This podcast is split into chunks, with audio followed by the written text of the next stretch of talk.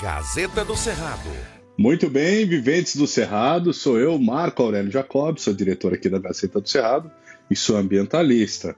Então a gente começa é, com esse projeto que já vem desde o mês de junho inteiro, que é, são as lives ambientais Gazeta do Cerrado. A gente começa hoje é, com um convidado muito especial que tem um histórico muito interessante na questão de água, meio ambiente e saneamento básico. Hoje o nosso papo é com Stênio Jacob, que ele foi presidente por três vezes da Sanepar. O currículo dele é muito extenso, né? Ele foi presidente da Associação Brasileira das Empresas de Saneamento Básico. Ele já foi presidente do Instituto de Terras e Cartografias do Paraná também. Também trabalhou no, no sistema de transporte coletivo. Ele é sociólogo, administrador público, cientista político e tem vasta experiência aí é, em, todo, em todo o ramo de saneamento, administração pública e gestão. E como este é o mês ambiental, em, em decorrência do Dia Internacional do Meio Ambiente, a gente quer e a gente está muito preocupado com essa questão da água, que a água o commodity é uma forma de transformar algum produto em mercadoria no mercado internacional. Ela já está sendo negociada na Bolsa de Valores de Nova York e em outras bolsas ao redor do mundo, o que torna uma preocupação também em transformar a água num produto, já que aqui no Brasil é um bem público. Então a gente tem essa preocupação e por isso a gente convidou o Stênio Jacob para participar de hoje. E a gente está aqui, ele já está na solicitação, vamos entrar agora. E ele, por acaso, não por acaso, ele é meu pai. Ó, ele pediu para entrar, eu demorei um pouquinho. Olá, seu Stênio, pode pedir de novo para participar, para que a gente possa começar a live aí. Né? Eu acabei aqui me estendendo um pouquinho, mas vamos começar de novo. Aqui, ó, ver solicitação. Olá, Stênio, seja bem-vindo aqui à live Ambiental Gazeta do Cerrado e hoje o assunto é água e a gestão das águas. Tudo bem, Stênio? Como, como estás? Tá muito frio por aí? Eu sei que você está falando direto de Curitiba, no Paraná. Aqui, como sempre, nessa época, muito frio, né, meu filho? estamos todos bem, graças a Deus. Maravilha. A gente tem uma preocupação muito grande com a questão da água e, e essa questão é, permeia a gestão pública da água também, mesmo que alguns estados é, seja privatizado. A gente teve a experiência de uma privatização mista é, na Sanepar do Paraná. Eu gostaria que você contasse um pouco sobre essa experiência de gestão é, público-privado dentro da mesma companhia para a gente iniciar é, os trabalhos de hoje. Bom, na verdade, o governo do Paraná, à época, acabou concedendo à iniciativa privada uma participação significativa no quadro de acionista da Sanepar, abrindo, inclusive, a possibilidade de participação na diretoria, assumindo a diretoria de diretoria técnica e essa E no conselho, né? No conselho de administração, a presidência do conselho de administração. Entendi. Então, isso, isso transformou bastante a política da empresa, que tinha o objetivo a universalização do atendimento de água para toda a população do Estado, independente da sua condição financeira. Por isso foi instituída a época que nós chamamos de tarifa social, para permitir que pessoas que tivessem uma renda equivalente a um salário mínimo pagassem uma tarefa simbólica, mas que tivesse acesso à água tratada, exatamente porque a água é um dos principais instrumentos de saúde pública que nós temos. Entendi. E dentro das ações da Sanepar, qual, qual que era a, a, a prioridade dentro da, das ações de uma companhia de água, né, de uma estatal? É, era, era saneamento, era tratamento de água, era abranger a área de atuação? Veja bem, nós tínhamos metas definidas para atendimento da população com água tratada 100%. Da população? 100% da população. Coleta e tratamento de esgoto, no mínimo 65%, que era o recomendado pela Organização Mundial de Saúde na época. Desde que o esgoto fosse coletado e tratado. Esse sempre foi um problema gravíssimo no nosso país, que a coleta do esgoto é feita e, e, e vai para o rio in natura, sem tratamento. Aqui no Paraná nós tratávamos 100% do esgoto coletado. 100% do esgoto coletado, né? Mas e, e as principais dificuldades é, disso? É, é, é, o financiamento? É projeto? O custo é muito alto? O custo é elevadíssimo, porque o esgoto é coletado pelo sistema de gravidade, e isso encarece bastante a sua implantação, diferente da água que vem pela pressão. O esgoto não, pela gravidade. Então, você imagina que a implantação do sistema de coleta era complexa, né? e também complexo o tratamento. E o problema dos resíduos sólidos né, que resultavam desse tratamento. Nós chegamos aqui em Paraná a criar uma indústria para tratar o resíduo sólido, transformá-lo em adubo para ser aplicado na agricultura, notadamente nos pequenos agricultores da, de cada região. Do entorno das estações de tratamento. É, nos municípios, na região, a gente fazia parcerias com os prefeitos, né, que acabavam transportando esse, esse lodo para as propriedades menores. Entendi. Aqui, aqui no Tocantins, nós tivemos uma discussão, até a Câmara de Vereadores aqui de Palmas, ela queria isentar é, a tarifa de esgoto, que aqui é 80%, eu não sei se na Sanepar era ou ainda é 80% da tarifa de água, mas como que o senhor vê essa, essa questão da isenção da tarifa de esgoto? Eu acho que o problema da isenção, nós nunca compactuamos com esse procedimento tem que ter um valor, ainda que simbólico. Né? E por isso nós existimos o que nós chamávamos de tarifa social, que tinha uma tarifa simbólica para as famílias de baixa renda. Mas o importante era atingir o universo de famílias do Estado, principalmente com água tratada. Né? Porque o esgoto, como eu disse, a recomendação era de atender até 65% era considerada uma comunidade atendida. E o valor da tarifa também era simbólico, que era 80% do valor da tarifa de água.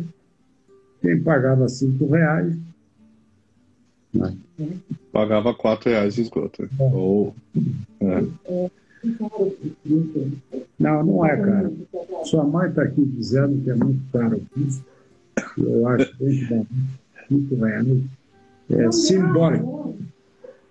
É, a, a questão, semana passada, semana passada nós tivemos aqui com, com a Cláudia Leles, é, que é a deputada estadual aqui do PV, que, que sugeriu, sugeriu a questão do agosto cinza, e ela comentou sobre a questão de, da tarifa de 80% ser muito cara, e eu ponderei no sentido de que entre tratar uma água e tratar o esgoto, a parte do esgoto é muito mais cara que a parte da água. Né?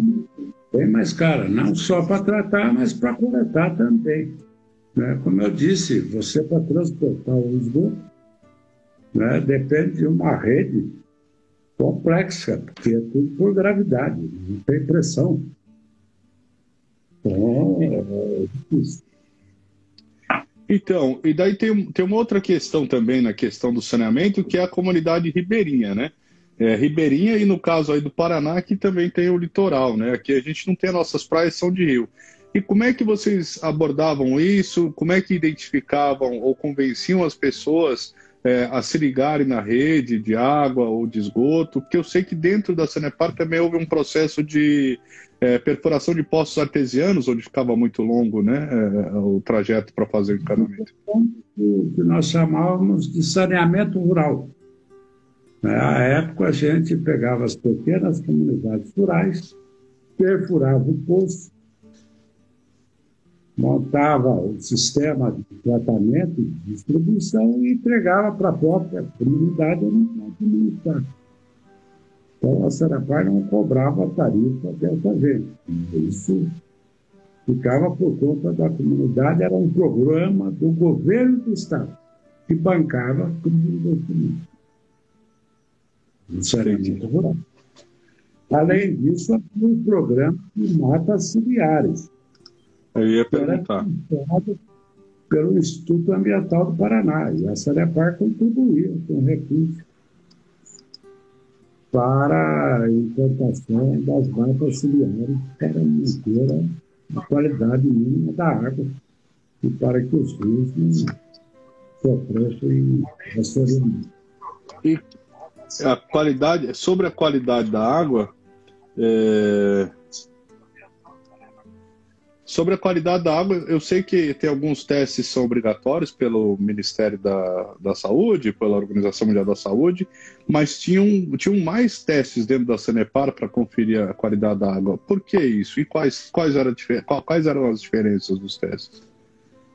Ah, eram diversos testes, mas eu não sei explicar detalhadamente, mas o importante era garantir que a água realmente fosse um instrumento de saúde, não de transmissão de doença.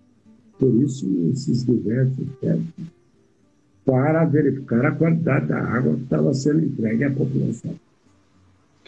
É, tem, tem, os estudos, é, tem, tem diferença até de estudos acerca do, do investimento em saneamento Alguns pesquisadores falam que pode economizar até quatro vezes mais em saúde e outros até dizem que de sete a oito vezes mais do que é investido em saneamento é, é, é economizado em saúde. Então era por isso que existia tantos projetos?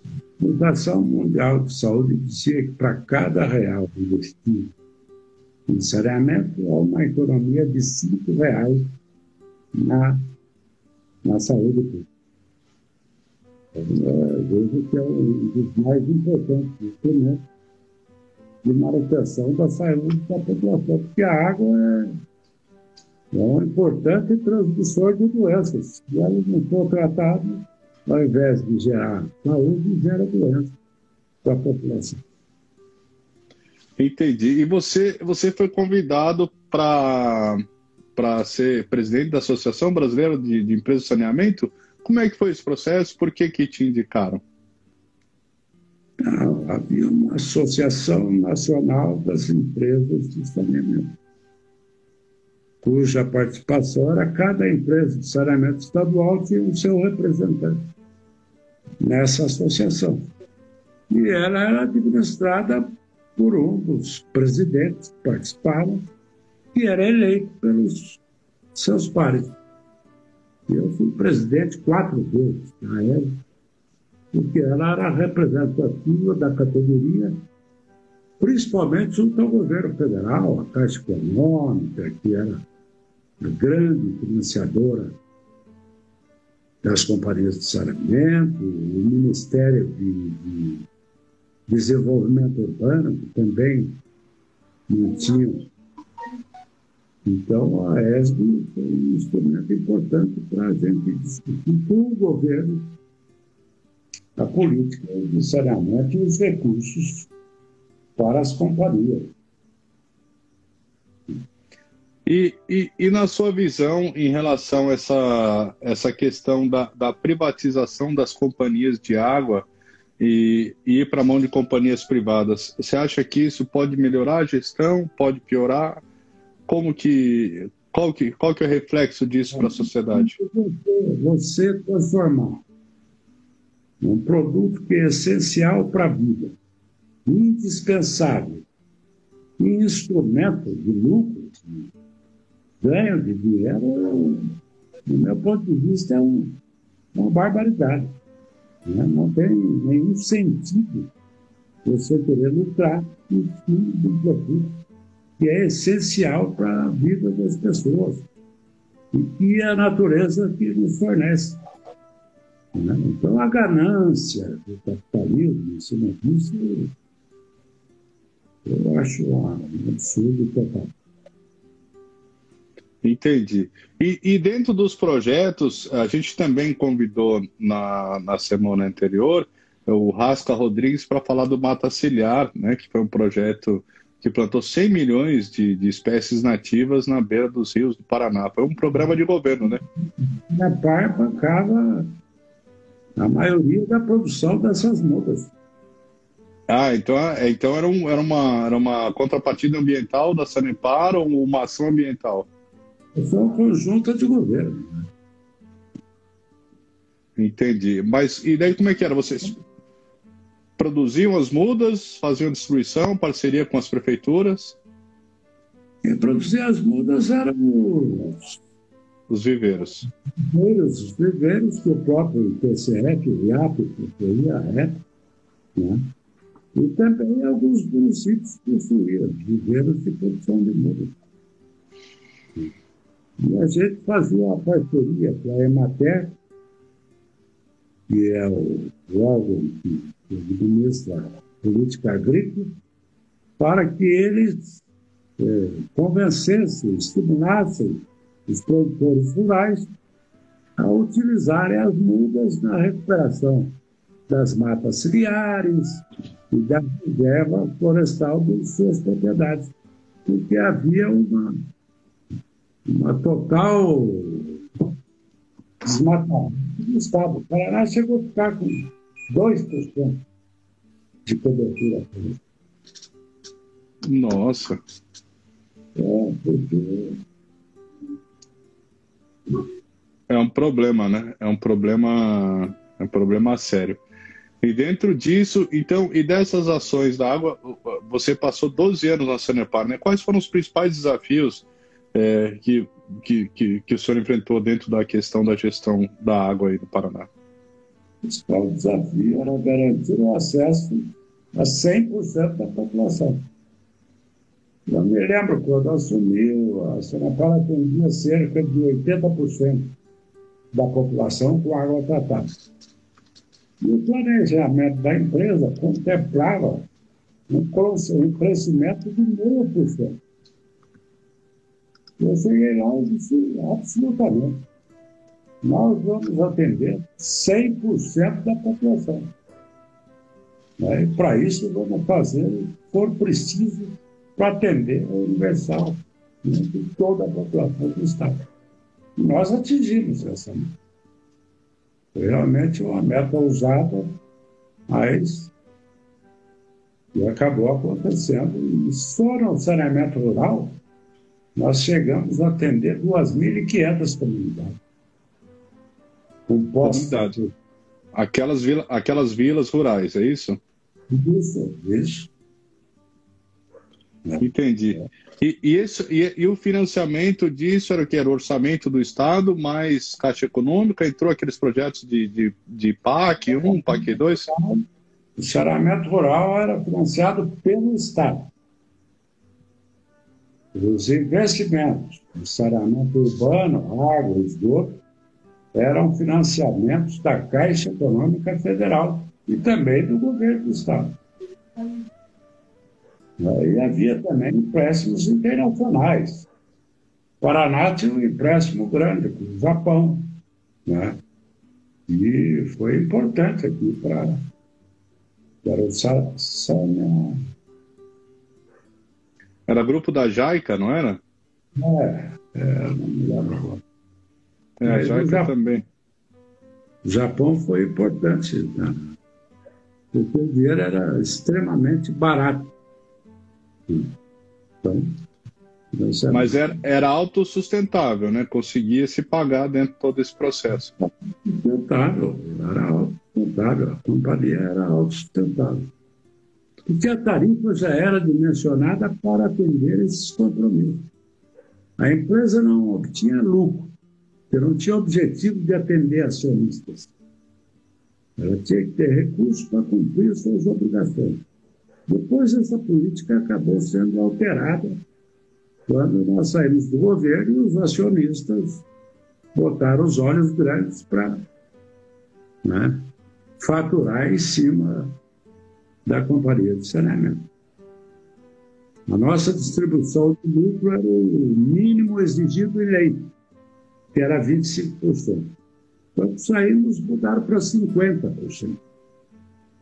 Né? Exatamente para atender os acionistas. Então, a questão do saneamento dentro de uma gestão pública é possível e ainda, ainda ter o lucro, até um retorno para o investimento ou reinvestimento em, em outros setores também. você tem que ter um, uma receita que te permita fazer a manutenção do sistema e a expansão do sistema, é óbvio. Né? Para isso, se for o caso, você vai buscar financiamento.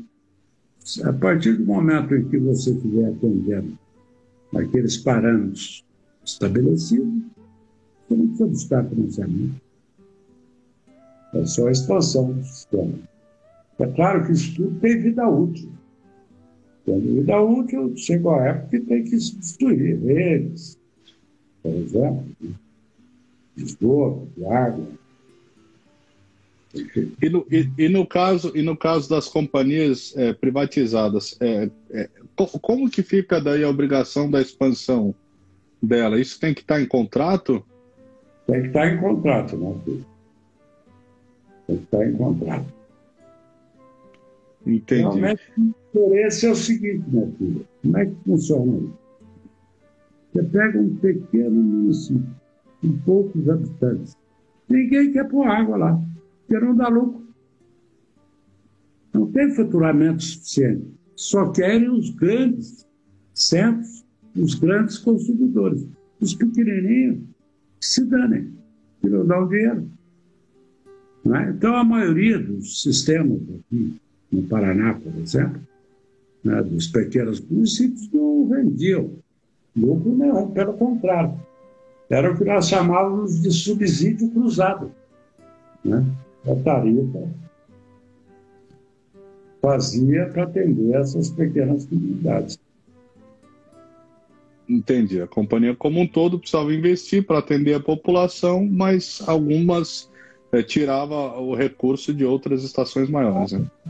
Pega uma capital, por exemplo, a rentabilidade do sistema é grande porque é um volume grande de e o custo por pessoa é bem menor do que no interior, né? mas com uma tarifa é única, você pega esse excedente aqui e aplica nos sistemas menores. É, aqui, é o que aqui, eu cruzado. Aqui, aqui no Tocantins houve uma manobra para que a empresa que conseguiu aqui a privatização é, ficasse só com os grandes municípios e devolveu para o Estado, na época da privatização, os municípios menores, né? Claro. claro. Isso aí é a grande malandragem, isso é um grande trambite, vamos assim dizer, né? porque abre mão da responsabilidade de atender toda a população. Fica com o filé mignon e entrega o nervo. Né? O Estado atender. O Estado. É, e agora, agora nós temos duas companhias aqui no estado, que é a BR, BRK Ambiental, que é canadense, e a, agência, e a agência tocantinense de saneamento, que ficaram com os menores. Mas a justificativa na época é que eles conseguiriam ter recursos direto do governo federal para o financiamento. Então, é, conseguiriam linhas é, diferenciadas que não precisaria se pagar aqui da própria questão da água, justamente por esse custo. É, o cara vai financiamento, fazer financiamento para investir no negócio e pegar o dinheiro dele para pagar o financiamento. Ah, quem paga é o, o investimento. Você conversa para boi do Mas você acha que situações como essa podem ser revertidas? Claro. Claro que pode. Tudo é uma questão de decisão política. é decisão política. Sem a decisão política não existe solução. O problema é que as forças invisíveis são poderosas e pressionam os governos. Aquilo cara não funcionava. Né? É porque o nosso governador era um exemplo da firmeza que é o ex-governador Roberto Fortiano. Já o Jaime entregou para os franceses, entregou para aqueles mineiros lá. Essa é a diferença. Entendi. Eu lembro que tem um projeto muito interessante de da parte da, do tratamento de água é, e de esgoto lá em Foz do Iguaçu, que vocês utilizavam o gás, o gás metano da, da questão da compostagem lá do resíduo do esgoto, para que ele se tornasse uma pequena uma geradora de energia, né, para poder autossustentar. Eu gostaria que você explicasse um pouco melhor esse projeto, como é que funcionava isso? Não, é, são pequenas usinas né, de, de tratamento do lodo que produz, que gera gás. Né, e você pode é, fazer um encanamento desse gás para atender a população, entendeu? Energia elétrica. Lá na, Foz do Iguaçu, produzir energia elétrica no sistema de tratamento de lá. Que era uma termoelétrica, então? É, mais ou menos. O próprio gás alimentava o, o, sistema elétrico que gerava energia. Então, ali eles conseguiram neutralizar a, o consumo de energia. Sem dúvida. Uhum. Então, isso, e, e, e, ali era grande escala? Era para a cidade inteira ou era em pequena escala? Não, era para atender a estação de tratamento da companhia. Não chegamos a não chegamos a fazer uma ligação externa. Uhum. Chega mais próximo da câmera ou aproxima o celular de você que você está tá cortando o seu rosto ali. Um pouquinho.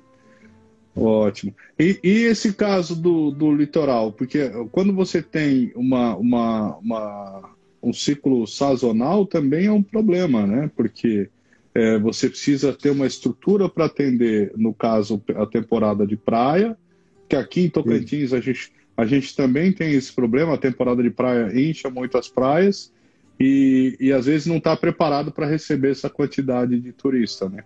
Como é que vocês enfrentaram isso aí na, na, no litoral paranaense?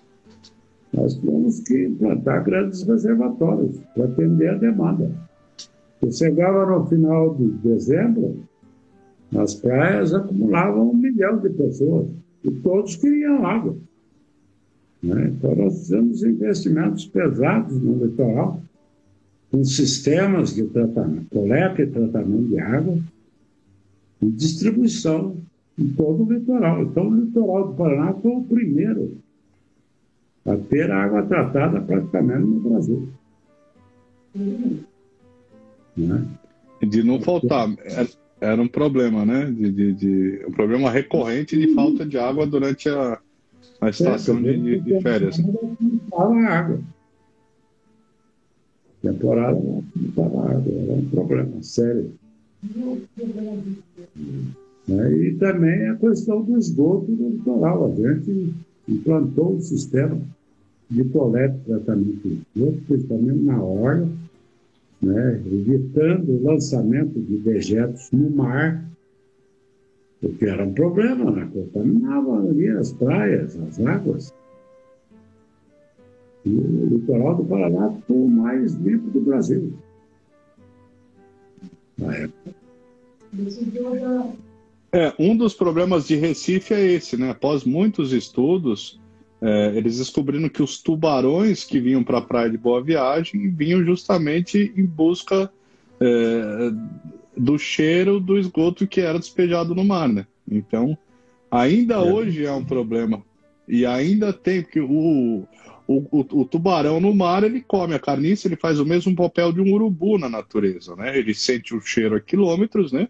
e, e né, dentro da, da, da, água e vai atrás. Né? Então, até hoje, Recife ainda enfrenta esse problema, que também é uma cidade muito grande, né? Aquela, aquelas ligações do, dos prédios antigos também no mar ainda, ainda não conseguiram sanear esse recurso. Mas você acha que é possível sanear cidades como Recife, por exemplo? Não, meu filho, tudo é possível.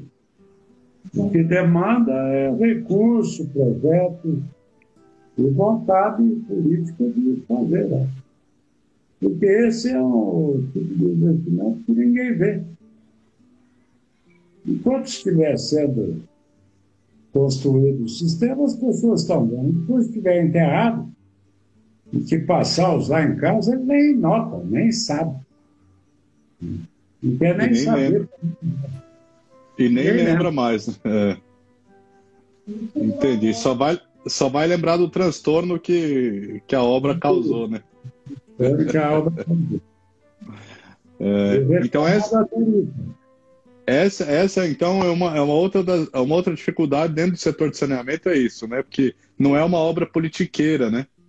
Não, não é. As pessoas não querem fazer porque ela fica escondida, ninguém vê. As pessoas né? também é difícil de aderir, né? E eles não querem né, é, aderir ao sistema. Por exemplo, você vai plantar uma rede de esgoto, nós visitávamos casa por casa para a pessoa aderir ao sistema. Muitas pessoas não queriam, porque tinha que pagar X% do valor da água. E eles queriam continuar como estavam de graça, jogando água no mar e dando. Então, nós tivemos mais instrumentos fortes, né, público, judiciário, para que as pessoas aderissem, ainda que coercitivamente. Eles são obrigados, entendeu? Você não pode lançar o esgoto onde você quer. Entendi. E, e você, com base nessas, né, em toda essa atuação, você ganhou alguns prêmios, né? Teve aqui o prêmio eh, Administradores do Ano, con, eh, concedido pelo Conselho Regional de Administradores. Eh, como é que foi esses reconhecimentos? acaba sendo né, benéfico, né? Quais? Fala um pouco. Sempre deixa a gente satisfeito, né? Você pegar, por exemplo, a categoria dos administradores, que é o nosso conselho, e eles te darem o título de administrador do ano, é uma coisa que nos enche de orgulho, né? Final do que a gente correspondeu à expectativa dos profissionais da área de administração. Então, o nosso procedimento frente à gestão do sistema de saúde. E falando em gestão, é, qual que é o seu método? Você é aquele gestor linha dura ou é aquele gestor que delega? Não, sou linha dura e delego. Mas e cobra depois? Fica em cima das, da, da, dos projetos? Não funciona, meu filho. Se as pessoas se acharem autônomas, sem cobrança, não tem, tem que cobrar. Tem que ter meta tem que ter prestação de contas. Né? Tem que. Eu tinha evolução das obras diariamente no meu gabinete. Eu levava para o canteiro de obras máquinas, é, câmaras, e transmitiam para o meu gabinete o andamento da obra. Eu queria saber de perto como é que estava, eu ia pessoalmente acompanhar. Ele sempre incentivava, né? É. Então era um gestor presente. Né? Era um gestor presente, que estava ali acompanhando tudo. O presente as pessoas relaxam, né? Relaxam. E, e quantas obras? Você tem ideia mais ou menos de quantas obras vocês tocaram na Sanepar, porque você ficou 12 anos, né? Duas mil e poucos, eu não. Não lembro direito, mas só de. Não, muito mais. Só de saneamento rural foi 2.200. Né? Agora você imagina quanto, é, de rede de água, de rede de esgoto, estações de tratamento. Não, não é melhor não. Foi muita coisa. É 20, aumentou 20% da população do Paraná, né? Eu vou... Isso aí é coisa, né? É... Nós tínhamos uma previsão, meu filho, de atender até 10 anos para frente o sistema que nós deixamos pronto. Com a projeção, né? É. 10 anos já passaram, e agora a companhia tem que investir mais. E o ficou parado. Tem uma grande obra que né, do sistema Minguaba, e eles paralisaram simplesmente. Né? Os novos é, investimentos. O problema de abastecimento de água. É, porque a população cresce, a cidade cresce, e o consumo cresce também.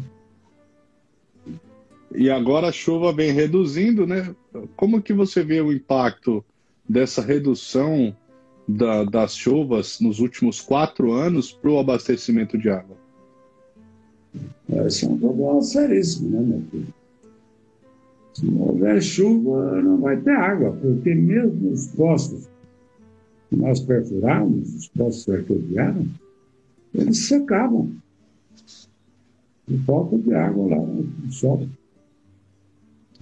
É, e se não tem, né? A, ela, a, a água é permeável, né? Vai, vai. Se não tiver chuva, não tem água lá no subsolo. Tem os aquíferos, né, que são os segmentos. Você pega aqui no Brasil, tem o aquífero Guarani, que chega a cortar um pedacinho do Paraná. Lá no norte do Paraná, pega um pedacinho. Tanto é que Londrina é atendida pelo aquífero Guarani. Ah, é? É. Mas, tirando isso, é um problema. Nós estamos sempre pesquisando novos aquíferos para poder atender a população. E, e, essa questão, por exemplo, de da, do, do, do agrotóxico defensivo agrícola contaminar os rios, isso impactava também na questão da qualidade da água? Ah, sem dúvida, né? Você tinha que ter uma política também em relação a isso, para evitar que o agrotóxico contaminasse, contaminasse os rios. Né? Por isso a importância da mata ciliar, né? e a distanciamento, né? não podia ter menos de. Nossa época aqui era 30 metros. Né? Da, da margem do rio, não podia ter Dos rios pequenos, né? Uhum. Pequenos e grandes. é porque tinha uma, tinha uma escala no Código Florestal que os rios maiores, acima de, de 500 metros, tinha que ter 500 metros de, de é, pelo Código Florestal, né? É. 50 metros.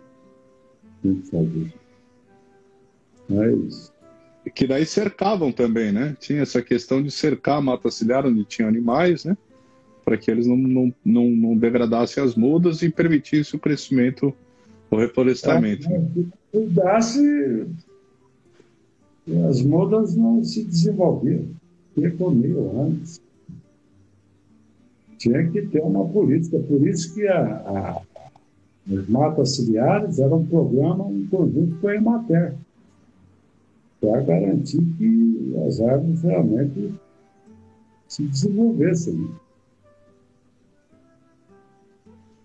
Entendi. E deu certo, né? Porque no fim foi um dos parceiros na época. Tinha um programa, eu lembro que era One Billion Tree, que era um bilhão de árvores, né? E, e o Paraná acabou entrando no, no programa como principal parceiro, plantando 10% dessa meta da ONU na época, né?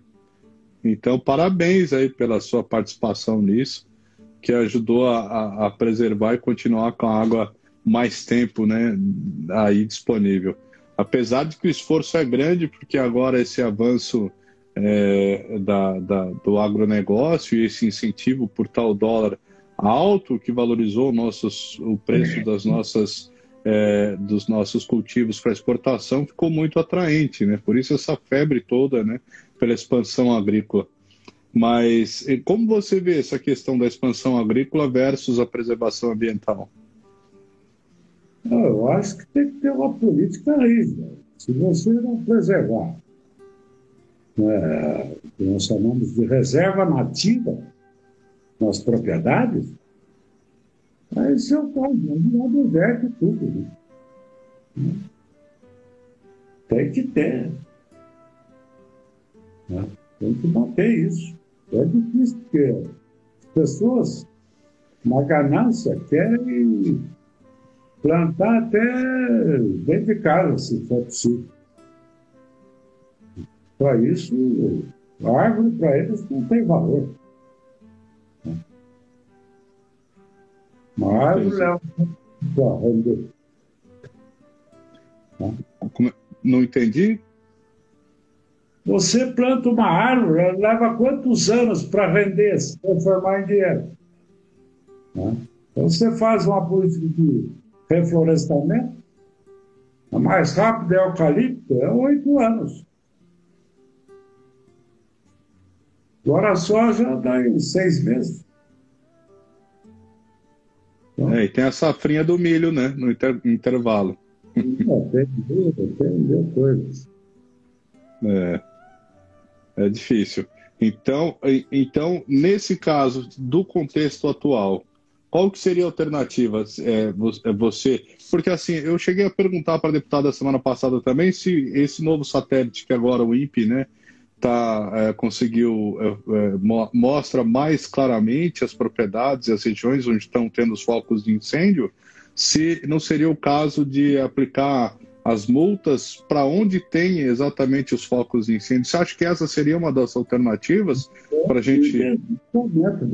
Porque também o satélite acompanha o desmatamento, não é só isso. Nós Sim. tínhamos ali no TCF de satélite para ver os desmatamentos. É Ele acompanha e mostra. E Nossa. como é que vocês, vocês faziam? Vocês aplicavam multa em quem desmatava mesmo? Ou essas... Não, multas pesadas. E se não pagasse, eram executadas. Depois não sei como é que ficou. Mas eu quis testar o que, que adianta. Você não está aí fazendo nada. Só no papel, está multado. É, aí você está falando do período que você era presidente do Instituto de Terras e Cartografias do Paraná, né? Que precedeu uhum. aos tempos da Sanepar, né? então, então já existia um controle. Em que ano que era isso? Em que, que época que era isso? Eu fui para o TCF em 82, no governo do José Rich. Fui presidente. Nos anos, nos, enfim, nos anos 80, né? Só para a gente ter uma dimensão aqui, que já, já existia uma, uma preocupação com o desmatamento, então, no Paraná, já nos anos 80. Mas por quê? Porque já tinham desmatado muito, é isso? Desmatado muito. Nós tínhamos viveiros de, de produção de mudas no Paraná inteiro, no ITCF. Distribua isso no Paraná inteiro. As mudas para criar, mas nem sempre as pessoas faziam o plantio efetivamente. O cara recebia as mudas, mas não plantava. Não plantava. Não. E depois, e qual... A gente produz, em média, 2 milhões de mudas por ano.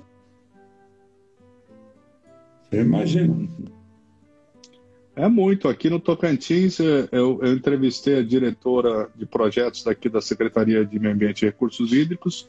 A produção aqui, que ela comentou comigo, é em torno de 50 mil mudas por ano. Pois é, nós tínhamos, nós tínhamos viveiros no Paraná inteiro. Mas 2 milhões de mudas já nos anos 80? É. É, Temos viveiros no Paraná inteiro. Produzindo muda. Viveiros, daí é, com recurso, mas as mudas vocês sempre doaram, né? Não eram revendidas, né? Eram entregues aos agricultores que eram selecionados pela Emater. Uhum. Entendi. Mas eram mudas, eram, eram para reflorestamento? Ia fazer extensão e acompanhar a implantação das mudas e o seu desenvolvimento. Né? O TCF só produzia e entregava. A, a Emater é como se fosse o quê? A Secretaria de Agricultura, é isso?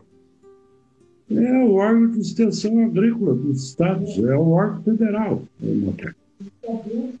Né? Que atende os produtores rurais.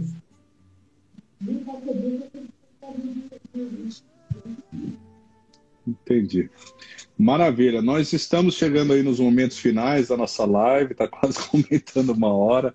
É, tem algum projeto que você lembre que valeria a pena a gente comentar aqui para que sirva de exemplo para os novos gestores? Eu lembro que nós fizemos um projeto de recuperação das nascentes de água no estado do Paraná. É um projeto extremamente interessante. Estamos no estado inteiro, procurava as nascentes de água, fazia um sistema de proteção das nascentes, que é isso que vai garantir né, a vida dos nossos rios. Então, acho que esse é grande projeto. Proteger as nascentes de água. Ótimo, eu lembro que até o pessoal da, da Copavel, né, aquela cooperativa da, da, de Cascavel, no Paraná, embarcou nesse projeto, não é esse mesmo projeto? Acho que sim. Que daí eles até faziam, fizeram um vídeo, é, eu até ajudei nessa produção desse vídeo, para poder fazer recuperar nascentes com 300 reais, não era na época? É, é. Tinha, tinha, tinha esse material. Eles fizeram com, com as pedras, faziam encanamento, daí encanavam para a casa da pessoa, para os animais e para e o próprio rio, né? É interessante, muito bom. Era isso. Maravilha. E então eu lhe agradeço demais. Estênio Jacob, nós estamos conversando aqui. Ele foi presidente da Sanepar. A Sanepar é a Companhia de Águas do Paraná. Ele foi presidente do ITCF, Instituto de Terras e Cartografias do Paraná. Também foi presidente da URBS, Companhia de Sistema de Transporte Coletivo de Curitiba, na época disso. Um currículo muito extenso. muito bom, muito bom ter, ter você como modelo, modelo de gestão pública, dizendo que tem espaço para uma boa gestão pública, né? Sem ficar à mercê né, da corrupção, à mercê de interesses obscusos aí ou das forças ocultas, como você é, é, mesmo comentou, além da história de lutas políticas, né, que você vem desde os tempos de estudante, aliás, até antes, né, que você me conta as histórias aí. Então, eu agradeço muito a sua participação, a sua contribuição.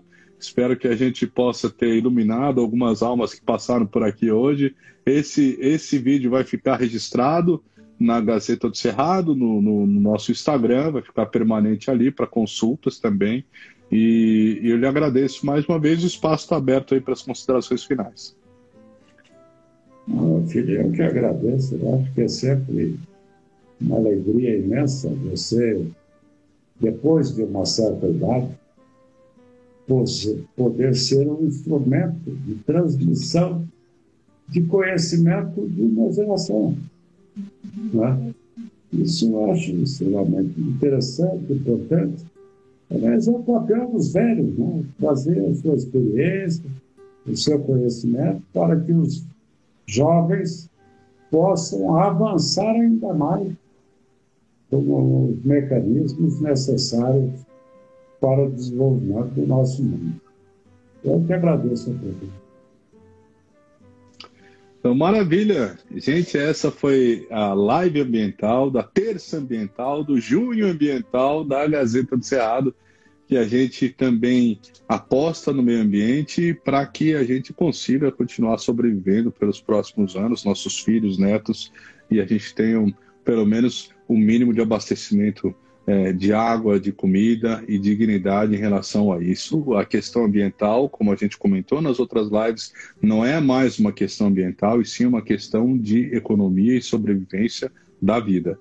Então, hoje a água é vista como um commodity, como a gente iniciou o texto de hoje, então ela já está sendo negociada e a água já está sendo vista também como uma substituta do petróleo no mercado internacional dos grandes trades. E o Brasil detém muita água é, potável, muita água né, sem sal, né? tem muitos, ba muitas bacias hidrográficas, nós temos aquíferos, mas se a gente deixar que essas forças ocultas continuem influenciando as decisões, a gente é, vai ter pouco tempo é, aproveitando essa água ao, ao, custo que a gente está, o custo tende a ser é, mais elevado e a gente pode ter problemas sérios em relação a isso, como a Bolívia já teve quando privatizaram é, a Bolívia, a estação lá, a, a, essa companhia de águas lá, eles aumentaram em 400% e houve uma guerra da água, literalmente uma das primeiras. Houve outras também no, no, no, no Paraná antigamente e Santa Catarina também,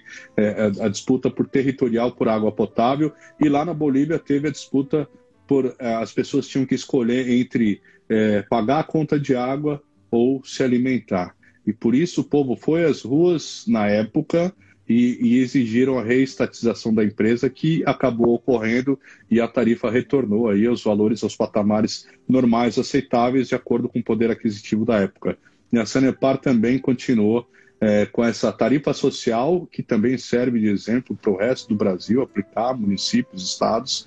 Então, é muito importante que tenham, é, que tenha essa compreensão e contextualização da capacidade de cada um e que a água é um bem público, né? um bem, é, aliás, que tem que ser disponível e acessível para todos, assim como é, os dejetos e o esgoto não deve é, ir para os nossos rios, nem para os mares. A gente está aqui distante do mar, no Tocantins, mas é, as fossas também são um fator contaminante. Também devem ser, hoje em dia já tem sistemas de fossas ecológicas, né, para as, as propriedades rurais ou a própria, as próprias áreas que ainda não têm o sistema de esgoto, podem utilizar essas fossas ecológicas ou tratamentos alternativos, né, como, como banheiros secos, né, ou outros tipos de, de alternativa para que a gente consiga manter a água e, e, a nossa saúde num patamar elevado de dignidade. Seu Stênio, muito obrigado mais uma vez por ter participado aqui. A gente conclui agora a nossa live ambiental. A gente fica muito feliz com a participação de todos vocês, de você que está na escuta ainda, que está assistindo. E, e, a gente, e esse programa, se quiser conferir, compartilhar, a gente agradece, curta, siga o nosso canal, que a gente depende de você e a gente faz a notícia para você também. Para isso que a gente está aqui. Muito obrigado, Estênio. Uma boa noite. Muito Tudo de bom. Boa noite a todos que nos honraram com a sua audiência. Maravilha. Tchau. Tchau. Gazeta do Cerrado